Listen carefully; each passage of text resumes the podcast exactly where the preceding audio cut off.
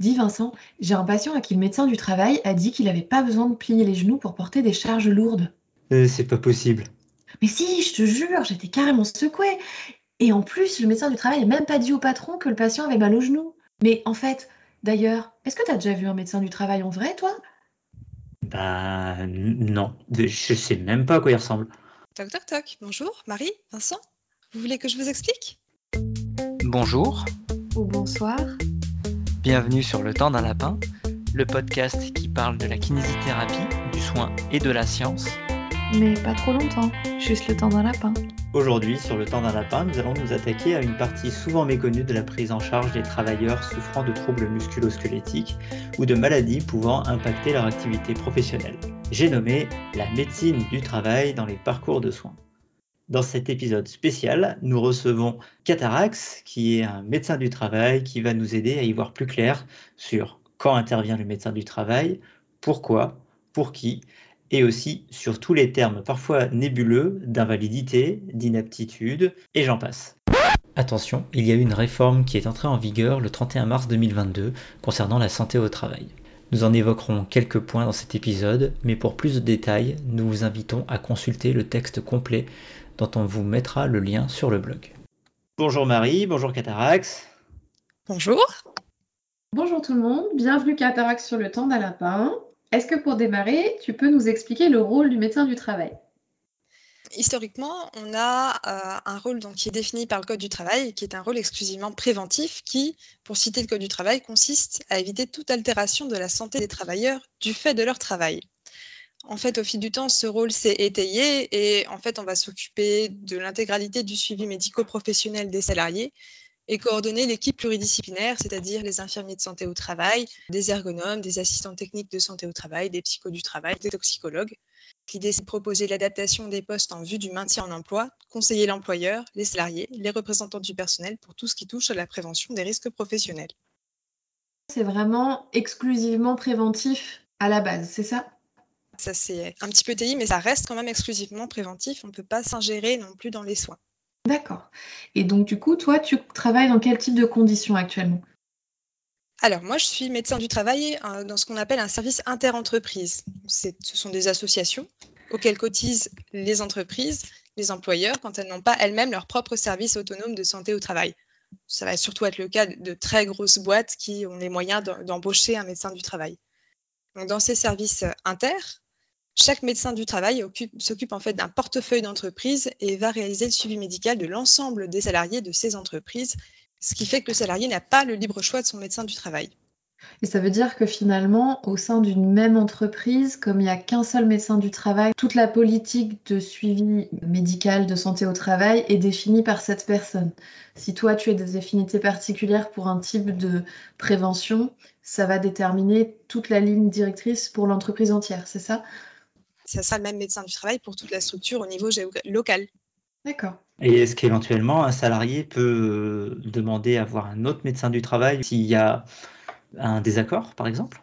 C'est compliqué parce qu'en fait, il faut vraiment qu'on puisse suivre tous les salariés de cette même structure. Par contre, euh, si vraiment il y, a, de grosses difficultés avec un médecin du travail, que plusieurs salariés vont relater euh, des choses auprès de l'employeur, euh, que ça se passe pas bien, l'employeur peut tout à fait demander au service de santé au travail d'être affecté à un autre médecin du travail. Et vice-versa. Hein, si nous, on a des fois des, employeurs avec lesquels c'est très compliqué, très tendu, des fois, on va passer la main à un confrère en disant Bon, là, j'y arrive plus, il faut, faut, que quelqu'un récupère l'entreprise. Et du coup, pour avoir un ordre d'idée, le portefeuille d'entreprise dont toi tu vas t'occuper, par exemple, ça peut représenter jusqu'à combien de personnes? Alors moi, je suis une petite privilégiée à temps partiel, donc euh, j'ai un secteur plus petit que les autres. En étant à 60%, j'ai 3500 salariés à suivre, avec une infirmière à, 80% qui travaille avec moi, mais quand j'étais à temps plein, ça pouvait monter à, à 4500, 5000 avec une infirmière à temps plein considère qu'on est plutôt chanceux parce qu'il y a vraiment des services où c'est 6 000 salariés, 7 000 salariés. Enfin, c'est amené à, grossir encore euh, dans les années à venir vu qu'on est de moins en moins de médecins du travail. D'accord. Et euh, en termes de mission, du coup, ça représente quel type de, panel d'activité? Alors concrètement, euh, vraiment, qu'est-ce que fait un médecin du travail de ses journées à part rester derrière son bureau?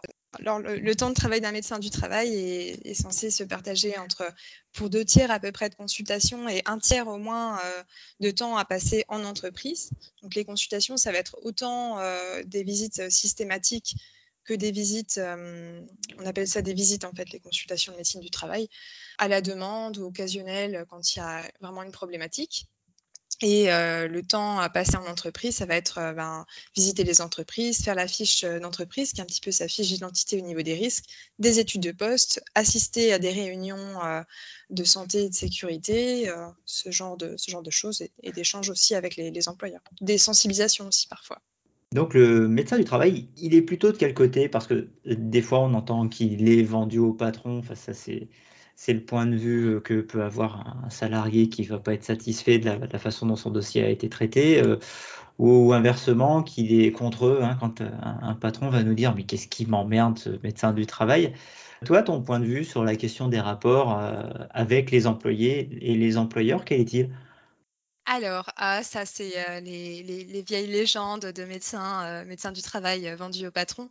C'est ce que je dis aussi aux salariés. Je ne suis pas directement payée par votre employeur hein, de toute façon. Donc, euh, moi, il peut bien dire ce qu'il veut. Je suis pro-santé du salarié. Euh, c'est ça qui m'intéresse en fait. Euh, c'est d'agir dans l'intérêt de la santé du salarié, que ça fasse plaisir ou pas en fait. Mais pour revenir à l'aspect vendu au patron, on est salarié protégé c'est très compliqué de se débarrasser, euh, de, vouloir licencier un médecin du travail. Ça nécessite l'avis de l'inspecteur du travail, de certaines instances du service de santé au travail. Donc, on peut dire que notre indépendance est garantie. Et franchement, la plupart du temps, avec les salariés, ça se passe bien. Une fois qu'on a expliqué que tout le contenu de la visite médicale est couvert par le secret médical, quel est le rôle du médecin du travail, qu'est-ce qu'il y aura de marqué sur la fiche de visite, qu'est-ce qui sera transmis à l'employeur, en général, ça se passe bien. Après, avec les employeurs, bah, ça, dépend. Des fois, c'est tendu parce que moi, j'ai accès à des informations qu'ils n'ont pas et que je ne suis pas en droit de leur dévoiler. Donc, mes décisions ne sont pas toujours comprises. On est un petit, c'est le côté un petit peu poil à gratter aussi du médecin du travail hein, sur les conseils qui ne plaisent pas toujours non plus aux employeurs. Mais bon, ça, c'est de bonne guerre. Que fait un médecin du travail pour, euh, un salarié? Comment on peut défendre son intérêt? Bah, c'est de s'assurer que l'état de santé soit compatible avec le poste de travail et inversement que le travail ne nuise pas à sa santé. Et ça, c'est un rôle à la fois au niveau de l'individu, la personne que l'on va voir en visite médicale, les préconisations individuelles qu'on peut émettre, les études de poste que l'on peut faire, mais c'est aussi un rôle au niveau du collectif de travail de l'ensemble des salariés d'une même entreprise, que l'on va pouvoir des fois faire des sensibilisations collectives ou bien quand on réalise la visite d'entreprise et qu'on va regarder si un risque va concerner l'ensemble du personnel, on a aussi un rôle, voire un devoir d'alerte collective auprès de l'employeur et ou de l'inspection du travail, voire même au-delà, euh, de préconisations vis-à-vis des risques constatés en entreprise. Ça peut tout à fait arriver de voir 10 euh, salariés d'une même entreprise qui vont euh, venir exprimer une même type de symptomatologie et le relier à un même type de, un même type de risque. Et dans ces cas-là, on se doit de faire une alerte. Donc veiller à la santé du salarié dans son travail, mais aussi à la santé de l'ensemble des salariés au sein de l'entreprise. C'est ça. Du coup, quand tout va bien, à quelle occasion est-ce qu'on peut être amené à rencontrer un médecin du travail? Normalement, quand tout va bien, on n'est pas amené à le voir beaucoup, le médecin du travail.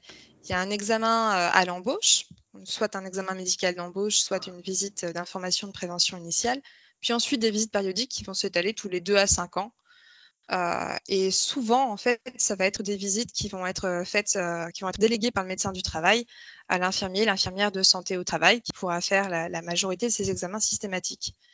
Le médecin du travail, quand tout va bien, on va encore le voir de temps en temps en périodique pour les postes à risque, CACES, euh, habilitation électrique, exposition à, des, à, des, risques particuliers que sont des cancérogènes, du travail en hauteur, risques biologiques, ce genre de choses. À noter qu'à ces examens s'ajoutent depuis le 31 mars 2022 également des visites dites de fin d'exposition qui concerneront les salariés occupant les mêmes postes que j'ai décrits juste avant, hein, KSS, euh, euh, autorisation euh, de conduite, habitation électrique et surtout, surtout exposition à des produits cancérogènes, mutagènes, reprotoxiques. Le but serait surtout de faire le point sur les expositions nécessitant un suivi après celle-ci. Et pour l'ensemble des salariés s'ajoute une visite dite de mi-carrière autour des 45 ans par le médecin du travail un petit peu plus axé prévention de la désinsertion professionnelle que les autres. Le, gros de mon activité de consultation, en fait, plus de, plus de 60%, voire 70% des consultations que je fais, c'est des visites en fait, de personnes qui ont eu des problèmes de santé. Soit des visites de reprise, qui sont obligatoirement demandées par l'employeur, qui doivent être organisées dans les 8 jours à la fin d'un arrêt, qui a duré un petit peu longtemps, après au moins 30 jours d'arrêt suite à un accident du travail, et euh, à présent au moins 60 jours d'arrêt pour les arrêts maladie hors accident de travail et maladie professionnelle, ou après un congé maternité. Mais aussi, ça peut être tout ce qui est du champ de la visite à la demande, que ce soit de l'employeur ou du salarié. Alors, sachant que les visites à la demande de l'employeur ne peuvent pas avoir lieu au cours d'un arrêt, ça, c'est un truc à bien retenir, c'est que votre employeur ne peut pas vous demander de rencontrer le médecin du travail quand vous êtes en, situation d'arrêt de travail. Par contre, vous, en tant que salarié, vous pouvez demander à rencontrer votre médecin du travail n'importe quand. Que ce soit en arrêt, on appellera ça plutôt une visite de pré-reprise, ou bien euh, même pendant, euh, pendant l'exécution de votre contrat de travail, soit pendant votre temps de travail, dans, auquel cas il va falloir prévenir votre employeur quand même que vous prenez rendez-vous, mais le Code du travail est clair là-dessus, on ne peut pas vous sanctionner d'avoir pris un rendez-vous auprès du médecin du travail soit euh, à l'insu de votre employeur, si vous voulez juste avoir déjà un, premier échange avec votre médecin du travail pour savoir qu'est-ce qui va en ressortir, vous pouvez venir en dehors des heures de travail, auquel cas on ne fera pas forcément de fiche. À noter que la réforme de mars 2022 instaure une nouvelle possibilité de rencontre euh, du médecin du travail et de son employeur durant l'arrêt, que l'on appelle à présent les entretiens de liaison. Ce ne sont pas des examens médicaux, c'est vraiment d'essayer de faire un entretien au cours de l'arrêt avec l'accord du salarié à la demande soit de l'employeur, soit du salarié, dès qu'il y a un arrêt un petit peu long qui peut dépasser plus de 30 jours d'arrêt, et mettant dans la boucle un membre du service de prévention et santé au travail. L'objectif, c'est de faire une préparation de la suite. C'est toujours de la prévention de la désinsertion professionnelle et de se préparer à, à la reprise ou bien d'essayer de faire des constats sur ce qui pourrait poser problème à la reprise. Et donc, en cas d'arrêt de travail, concrètement, comment ça se passe pour le salarié? Alors, comme je le disais, en arrêt de travail, en fait, le contrat de travail est suspendu. Théoriquement, un médecin du travail ne peut pas se prononcer sur l'aptitude d'un salarié à occuper son poste. D'ailleurs, si vous avez peur de voir le médecin du travail, l'arrêt maladie, c'est peut-être le meilleur moment pour venir le voir si vous avez peur qu'il vous mette apte ou inapte, pour pouvoir discuter de, ce qui va se passer après. Par contre, je pense qu'il va peut-être falloir aborder un peu la question des rôles des différents médecins qui gravitent autour d'un salarié. En fait, vous avez trois grands types de médecins. Le médecin de soins, généraliste ou n'importe quel autre spécialiste qui, lui, va se positionner par rapport au patient et vraiment à l'état de santé au sens strict, qui va pouvoir constater une incapacité temporaire au travail, ce qui donne droit et lieu à un arrêt de travail qui le prescrit nous, médecins du travail, on se positionne par rapport aux salariés dans un environnement professionnel précis et on va constater l'aptitude ou l'inaptitude au poste de travail occupé par le salarié dans son entreprise actuelle. On a le droit, par exemple, d'être déclaré euh, inapte à un poste dans une entreprise X et être apte à occuper le même poste dans une entreprise Y parce que les conditions de travail y sont différentes. Et puis, il y a le médecin conseil du service médical de la sécurité sociale qui, lui, va se positionner par rapport à un assuré social et apprécier sa capacité globale de travail c'est pas la même chose que le poste de travail. Et euh, c'est lui qui va être amené à dire stop ou encore pour euh, les indemnités en fonction de l'évolution de l'état de santé, s'il est stabilisé ou non. S'il considère que l'état de santé de la personne est stabilisé, qu'il n'y a plus de soins ou qu'on n'attend plus d'évolution de l'état de santé, bah, il va pouvoir dire on arrête l'arrêt, euh, ou bien ah bah, la personne est en capacité de reprise du travail de manière générale, ou bien au contraire de dire bah non, cette personne de toute façon ne pourra plus travailler soit un petit peu, soit complètement, et ça pourra donner lieu à la définition d'une invalidité qui donne droit ensuite à une rente. Donc l'invalidité, c'est vraiment propre au médecin conseil et ça s'impose pas non plus au médecin du travail. Comme c'est des codes différents, on peut tout à fait avoir une pension d'invalidité et continuer à travailler. En général, à temps partiel hein, quand même. Du coup, comment ça se passe quand l'arrêt de travail dure et que le salarié craint de ne pas pouvoir reprendre son poste ou du moins pas comme avant?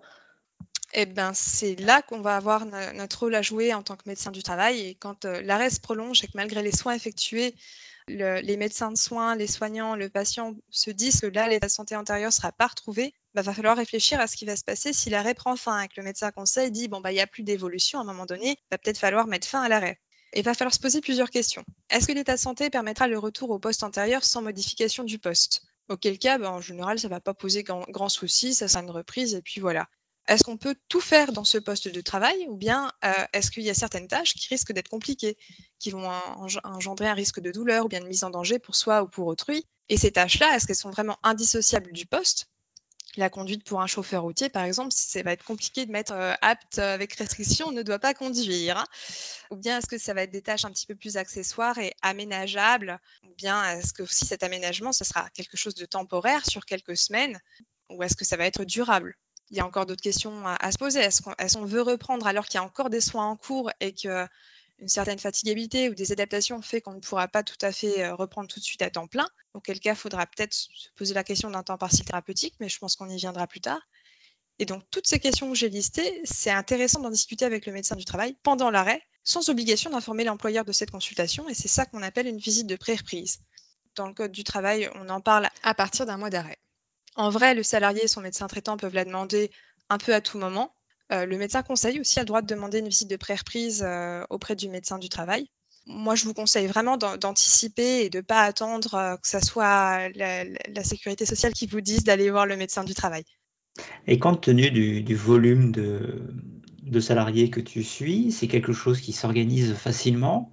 Quand j'entends qu'un médecin du travail peut suivre 4000 à, à 6000 salariés, je me demande comment, parmi toutes tes tâches, tu peux euh, glisser un, un patient qui serait en visite de pré-reprise. Il faut vraiment éviter le vendredi pour une reprise le lundi. Euh, ça, vraiment, pour une organisation d'un temps partiel thérapeutique euh, simple, avec pas trop d'aménagement, tablé sur la semaine ou les 15 jours avant la fin de l'arrêt, c'est super. Si vraiment ça va être des gros, gros problèmes qui vont impliquer peut-être une reconversion, il faut l'anticiper bien, bien, bien avant le, message, c'est anticipez-le. Alors, pas au tout début des soins, ne venez pas nous voir alors que vous allez être opéré deux jours après. Euh, mais par contre, euh, oui, quand vous avez fait le, gros de la rééducation euh, et que vous sentez que là, il va plus y avoir énormément, énormément de gains et que vous commencez à vous projeter sur la fin de l'arrêt, oui, ça, ça vaut le coup de venir nous voir. Et en théorie, l'arrêt, il peut être prolongé pendant un temps infini? Ce serait, ce serait formidable, mais non là, je vous parle vraiment de la théorie. En droit, on peut avoir jusqu'à trois années d'indemnisation euh, en arrêt plus éventuellement une quatrième année en temps partiel thérapeutique. En pratique, c'est rarissime que le médecin conseil euh, n'aille pas demander à rencontrer euh, le salarié avant pour voir ce qui se passe et, se demander si est-ce qu'on n'est pas au bout des soins, est-ce que l'état de santé est évolutif encore ou non. D'accord, et à ce moment-là, la décision du médecin conseil de mettre un terme à l'arrêt s'impose à tout le monde. Alors, petite subtilité, il peut mettre un terme aux indemnités journalières. Par contre, vraiment la fin de l'arrêt maladie, le médecin de soins peut encore prolonger l'arrêt pour justifier l'absence du salarié auprès de son employeur. D'accord. Mais par contre, il faut bien se rendre compte d'une chose, c'est que le salarié ne touchera plus rien pendant cette période-là. Ce qui n'est pas forcément euh, évident sur le plan familial et sur le plan personnel. Ah, ah, absolument. En fait, c'est nos seules urgences. c'est les, les, fins d'IJ, c'est des urgences sociales faudra se positionner rapidement, euh, prendre vite une décision euh, d'aptitude ou d'inaptitude. C'est la situation qu'on redoute et qu'on n'aime pas du tout. Quand est-ce que le médecin du travail intervient dans le, contexte de la reprise? Je vais essayer de vous donner plusieurs exemples. Par exemple, on peut avoir euh, une reprise au poste avec des restrictions pendant quelques mois, une, restriction temporaire à, la manutention après un épisode de lombalgie pour en fait le temps que la personne récupère ses capacités, pas pour dire que ses capacités sont réduites durablement, mais juste pour faire la transition. Ça peut être euh, une, des propositions du médecin du travail de dire, bah voilà, euh, là je vous mets apte, mais avec restriction, pas de manutention de personne sans aide technique euh, pour une durée de six semaines, histoire de vous laisser le temps de terminer votre rééducation et de pouvoir reprendre. Ça peut servir aussi pour une demande d'aménagement temporaire ou non du poste, pour demander du matériel que l'employeur mettra à disposition, un tabouret assis debout par exemple, ou je vais dire, euh, je vais dire n'importe quoi, pas forcément des trucs qui vont vous faire plaisir, mais euh, une souris verticale ou un fauteuil adapté. Et quand je dis fauteuil adapté, ne serait-ce qu'un fauteuil qui puisse se régler en hauteur euh, pour que la personne puisse s'installer confortablement à son poste. Ça peut être aussi l'organisation d'un temps partiel thérapeutique. Ça, on n'en parle pas assez, mais c'est vraiment un outil puissant de retour à l'emploi. Ça se prescrit comme un arrêt et c'est comme un arrêt à temps partiel. Ça se prescrit par le médecin de soins. Il faut évidemment l'accord en principe de la sécurité sociale et il faut aussi que l'employeur soit d'accord. Souvent, nous, on fait un petit peu cette espèce de lien euh, avec l'employeur parce qu'on en profite en général quand on voit de la personne en pré-reprise qui envisage un temps partiel thérapeutique de poser des préconisations euh, et détailler les modalités du temps partiel idéal pour le salarié. Ça peut être euh, organisation d'un temps partiel thérapeutique en demi-journée ou bien en journée pleine dans certaines organisations de travail avec des pauses un jour sur deux. Est-ce qu'on va organiser 50%, moins de 50% du temps de travail initial, plus? Improprement, on appelle ça un mi-temps thérapeutique, mais en fait, euh, on peut faire varier cette quantité de temps de travail. Hein. D'ailleurs, c'est plutôt intéressant pour quelqu'un qui revient après TMS d'y aller progressivement, de commencer peut-être par un 50%, et puis au bout d'un mois ou deux, de se dire bah, si ça va bien, on va peut-être passer à 70%, avant d'envisager la reprise à temps plein. Parce que je trouve que c'est toujours un peu sec de passer de 50% à, 100%. Pour ceux qui ne le savent pas, les TMS, ça correspond aux troubles musculo-squelettiques. C'est un petit truc dont on, parle un peu de temps en temps dans le lapin. Par rapport à euh, l'instauration d'un temps partiel euh, thérapeutique, est-ce que tu as beaucoup d'entreprises qui refusent euh, leur mise en place? Parce que moi, j'ai l'impression, forcément biaisée hein, via les retours de patients, que c'est souvent très compliqué à organiser au sein des, différentes entreprises. Ça dépend. Il y a des entreprises pour lesquelles on, sait que ça va absolument pas être possible et ils vont le justifier parce que euh, leur organisation de travail ne, permet pas du tout euh, leur organisation. Ils sont en droit de refuser. Sachez juste qu'il faut qu'ils fassent une justification. N'hésitez pas à demander une justification écrite, comme quoi ils peuvent pas. Les métiers en travail posté, c'est pas toujours évident d'organiser du temps partiel thérapeutique ou de nuit. Ou alors, euh, des fois, faut truquer un peu et plutôt que de passer par des demi-journées, on passe par des journées pleines, d'essayer de faire euh, moins de journées par mois pour, euh, mettons, une personne qui va être soignante en EHPAD de, de nuit.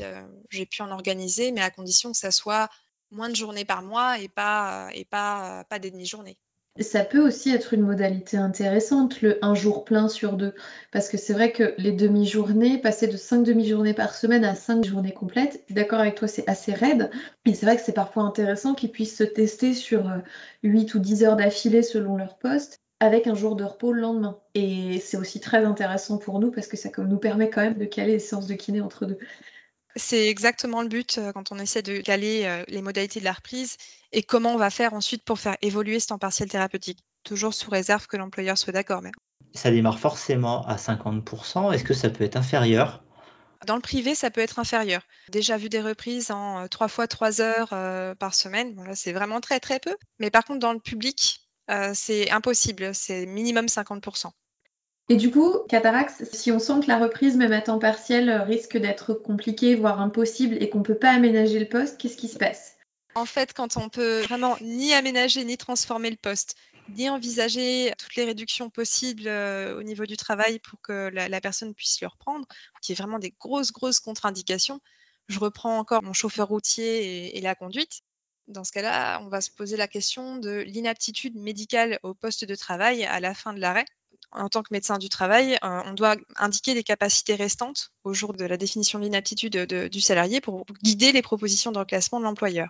Dans la loi, l'employeur devra faire des propositions de reclassement sur un poste qui correspond à ces fameuses capacités restantes.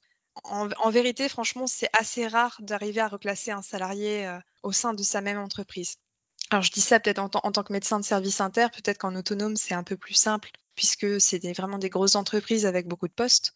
J'ai réussi à reclasser qu'une seule personne sur, euh, sur toute l'année dernière. Sachez aussi qu'un salarié qui se voit proposer un poste de reclassement n'est absolument pas obligé d'accepter ce nouveau poste. En général, ça constitue une telle modification de son contrat de travail que c'est bien admis qu'il puisse refuser tout à fait ce nouveau poste. Pas de crainte non plus de se voir imposer, euh, je vais dire n'importe quoi, euh, un poste de téléconseiller alors qu'on était banquier. non, non, vous avez le droit de refuser si ça vous paraît complètement ubuesque. Par contre, en cas de refus ou en cas d'impossibilité de reclassement, la conséquence de l'inaptitude, bien souvent, c'est le licenciement. Licenciement qui donne droit à des indemnités de licenciement, à s'inscrire auprès de Pôle emploi sans délai de, de carence une fois qu'on a l'acte de licenciement posé, mais licenciement quand même. Quand on pense qu'on va se retrouver face à cette situation et qu'il y a de gros risques, de gros warnings euh, comme quoi l'inaptitude euh, va approcher, bah là, va falloir quand même se poser la question d'une reconversion du salarié. Enfin, surtout si on est à des âges à la cinquantaine, 45, 50 ans, franchement, on peut peut-être proposer une deuxième vie professionnelle au salarié. Il faut que vous sachiez que souvent dans les services de santé au travail, on, travaille avec euh, des assistantes sociales ou des chargés de maintien en emploi, souvent un petit pôle social. Et ça m'arrive très fréquemment d'orienter des salariés vers ce, pôle social pour préparer justement la, suite, de dire, bon, attention, on risque l'inaptitude à, l'issue des soins, il va peut-être falloir réfléchir à autre chose. Et souvent, ce que les gens ne savent pas, c'est qu'ils ont droit au cours d'un arrêt maladie. Il faut l'accord de la Sécu, c'est vrai, mais de faire un bilan de compétences, par exemple, ou bien de pouvoir faire des formations. Il y a d'autres choses aussi qui sont possibles. Il y a ce qu'on appelle, et ce qui commence à se développer, des essais encadrés je trouve c'est vraiment chouette parce que ça permet de faire quelques journées, soit à son poste dans son entreprise, soit dans une autre entreprise à se tester en fait sur un poste tout en étant couvert par l'arrêt maladie pour se rendre compte de la faisabilité euh, ou non euh, du projet. Mais ça s'anticipe parce que ça nécessite les accords d'absolument tout le monde. Médecin conseil, médecin du travail, médecin de soins, euh, employeur qui va accueillir le salarié. Donc c'est bien, il y a des choses qui se mettent en place, mais ça demande quand même des gros dispositifs.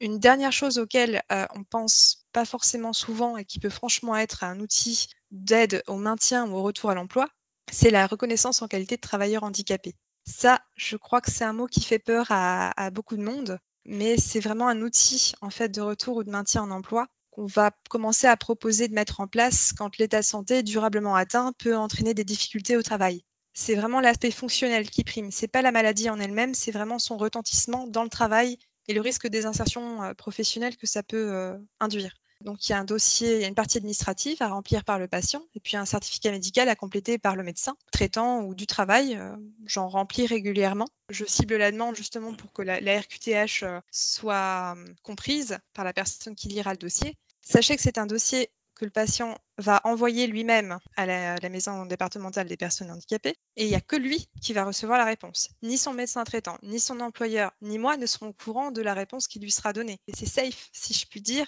Si euh, le salarié n'a pas envie que son employeur sache qu'il a ce statut pour l'instant, n'a pas envie d'en parler, il n'est pas obligé.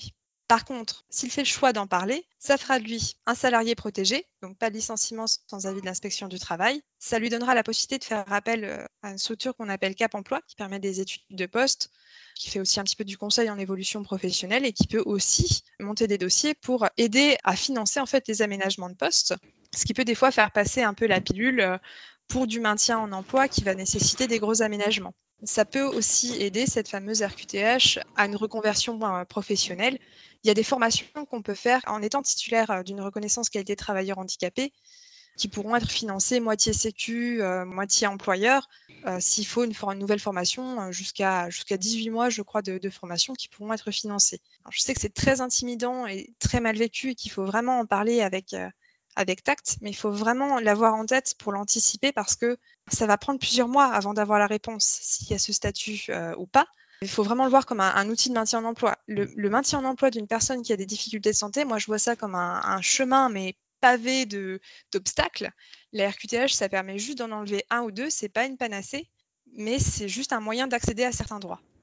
Moi, j'ai l'impression quand même que c'est les, employés se font une image de, la RQTH et finalement, ça leur facilite quand même plein de choses. Et c'est même plutôt mieux vu par un employeur euh, de, bénéficier d'une RQTH que, par exemple, de demander un, mi-temps thérapeutique. C'est pas que ça passe mieux, mais que des personnes avec qui un employeur aurait refusé un temps partiel thérapeutique, avec une RQTH, eh ben, ils vont euh, accepter beaucoup plus d'aménagements. Oui, je, mais je vois d'où ça peut venir. Alors ça, c'est pas l'aspect de la RQTH qui me réjouit le plus. Hein. Dans un monde parfait, on ne devrait pas en avoir besoin.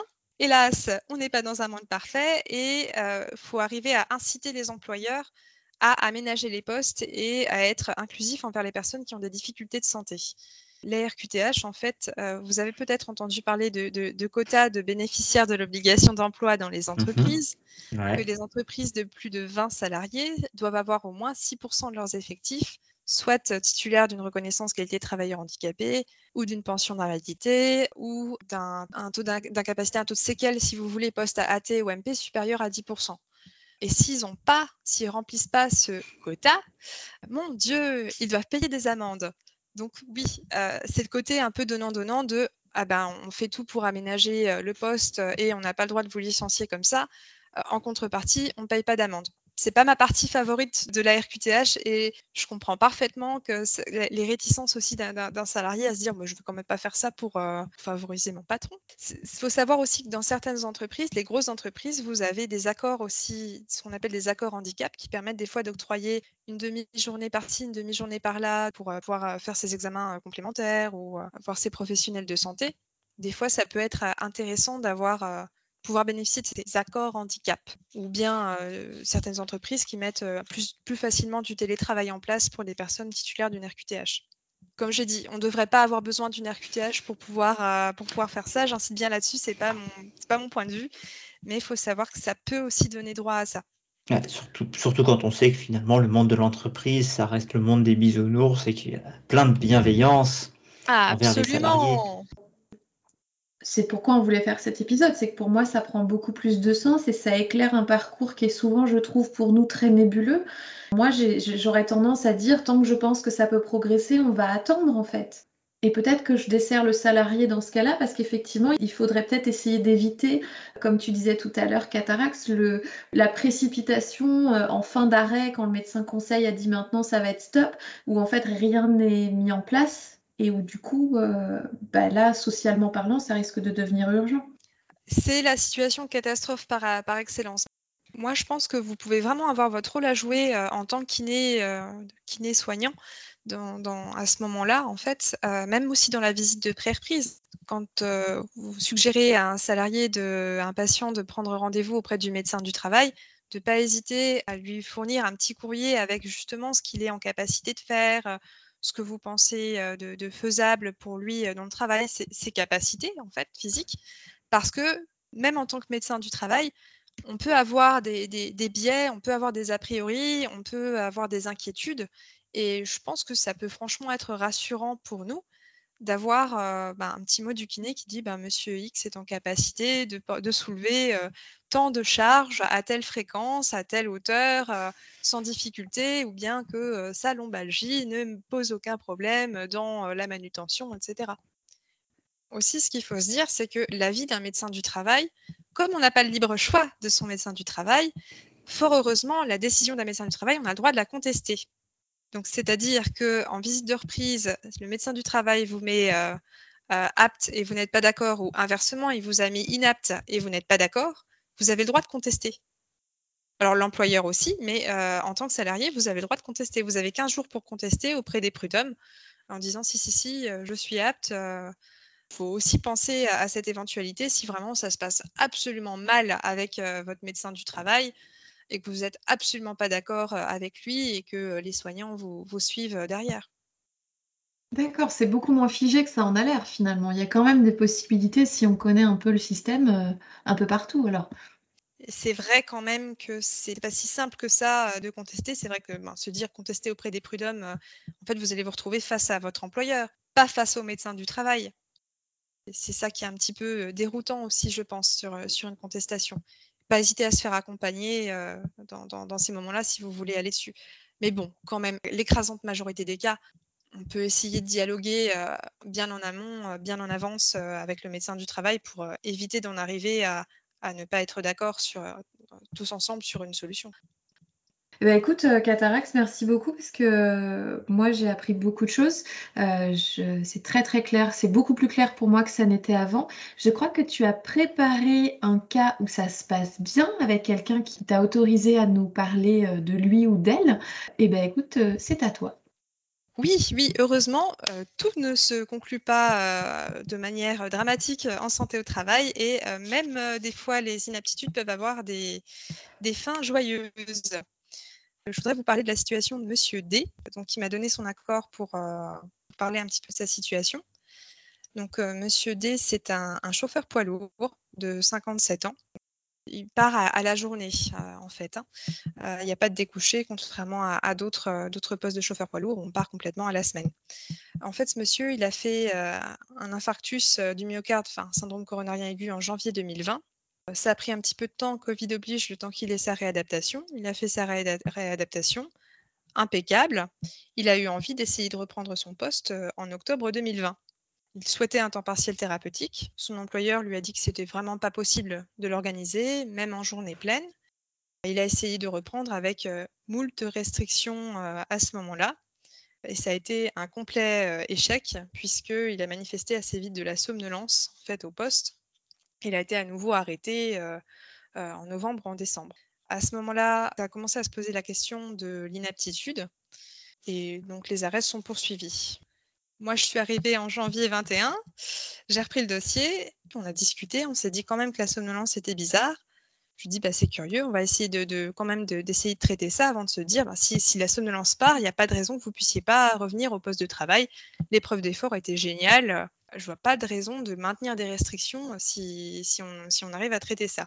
on arrive à trouver, à mettre le doigt sur ce qui provoquait la somnolence. En fait, c'était un médicament qui avait comme effet indésirable de, provoquer des apnées du sommeil. On a changé le médicament, plus de somnolence. Euh, sur le papier, on aurait pu croire qu'il pouvait reprendre euh, et qu'il n'y avait pas de souci particulier. Vous parlez souvent dans vos podcasts du modèle biopsychosocial et qu'il faut prendre toutes ces dimensions pour pouvoir prendre en soin le mieux possible une personne. Et je pense que ça s'appliquait un peu dans cette situation-là parce qu'en fait, malgré le problème purement médical réglé, il restait beaucoup d'appréhension, d'anxiété anticipatoire à l'idée de revenir au poste et le fait que la première fois, ça a été tellement compliqué de revenir, a, pu provoquer et majorer cette anxiété. Dire aussi que ce sont des postes qui ne sont pas toujours faciles à, tenir. Comme le temps partiel thérapeutique avait été refusé une première fois, ils s'inquiétaient d'être en, capacité de tenir 7, 8, parfois plus d'heures, parce qu'ils savent des fois quand est-ce qu'ils commencent, mais c'est un petit peu compliqué pour eux de savoir à, quelle heure ils finissent. Hein, c'est les aléas des tournées. Et ça, ça l'inquiétait beaucoup, beaucoup. Euh, s'ajoutait à cela aussi une certaine pression de l'entourage euh, qui s'inquiétait aussi de ses capacités de reprise. Euh, et puis, on commençait à se dire que l'arrêt ne pouvait plus durer non plus très longtemps parce qu'il y avait aussi cette dimension sociale qui fait que ben, on ne pouvait pas le laisser non plus en, difficulté financière si l'arrêt se prolongeait trop longtemps. Il fallait prendre en compte toutes ces dimensions-là pour savoir qu'est-ce qu'on fait, qu'est-ce qu'on prend comme décision Est-ce qu'on prolonge l'arrêt ou est-ce qu'à un moment donné on pose l'inaptitude et qu'est-ce qu'on prévoit par la suite? Et c'est tout ça à prendre en compte dans ces situations un petit peu compliquées où les arrêts sont longs. Est-ce que dans ces cas-là, il n'y a pas aussi euh, une espèce de forme de, biais de confirmation, peut-être de prophétie autoréalisatrice du style bah, je suis convaincue que j'arriverai plus à travailler, donc euh, j'ai déjà essayé une fois ça s'est mal passé. Si je réessaye et que ça se passe mal, euh, en fait, ça veut dire que je suis plus du tout bon pour le travail. Si, complètement. C'est tout le problème de, l'écueil de la première fois euh, qui fait qu'on risquait d'être euh, dans cette problématique-là au deuxième essai et il fallait s'avérer très prudent sur euh, du retour au travail derrière. Et ne faut pas juste prendre en compte le fait qu'au niveau médical, c'est réglé. Et donc, on a commencé à réfléchir à un poste de reclassement. Surprise, l'employeur a un poste de reclassement, mais c'est un poste à temps partiel si je le reclasse sur un poste à temps partiel sans avoir un appui euh, à côté pour compléter au niveau financement, bah, ça, lui fait perdre énormément. Ce n'est pas l'intérêt non plus social du salarié de, se retrouver avec un poste à 20 heures semaine alors qu'il euh, était à 35 heures sur un poste très bien payé par ailleurs. Donc, sollicitation du médecin conseil, est-ce qu'on ne peut pas essayer de discuter la mise en place d'une invalidité première catégorie? Et c'est là que ça a son intérêt. Donc, l'invalidité a pu être mise en place ce qui permettait d'avoir une rente qui correspond à peu près à 30% du salaire moyen des 10 meilleures années. Donc, on va dire à peu près grosso modo un tiers de son salaire euh, antérieur de chauffeur. J'ai pu le mettre inapte au poste de chauffeur avec des capacités restantes. Il a été reclassé en tant euh, qu'agent de quai à 20 heures semaine. Donc 20 euh, heures semaine plus l'invalidité, ça faisait la jonction. Et comme ça, il va pouvoir terminer sa carrière jusqu'à sa retraite de cette façon-là. C'est exceptionnel d'avoir euh, un, reclassement sur une inaptitude.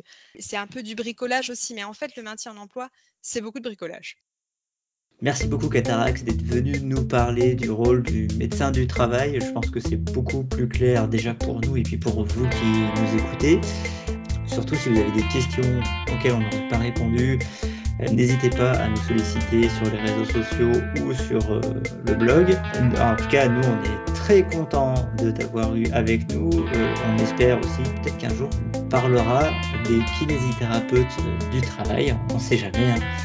Après tout, on peut toujours rêver. En tout cas, on vous remercie de nous avoir écoutés et on vous dit à très bientôt sur le temps d'un lapin.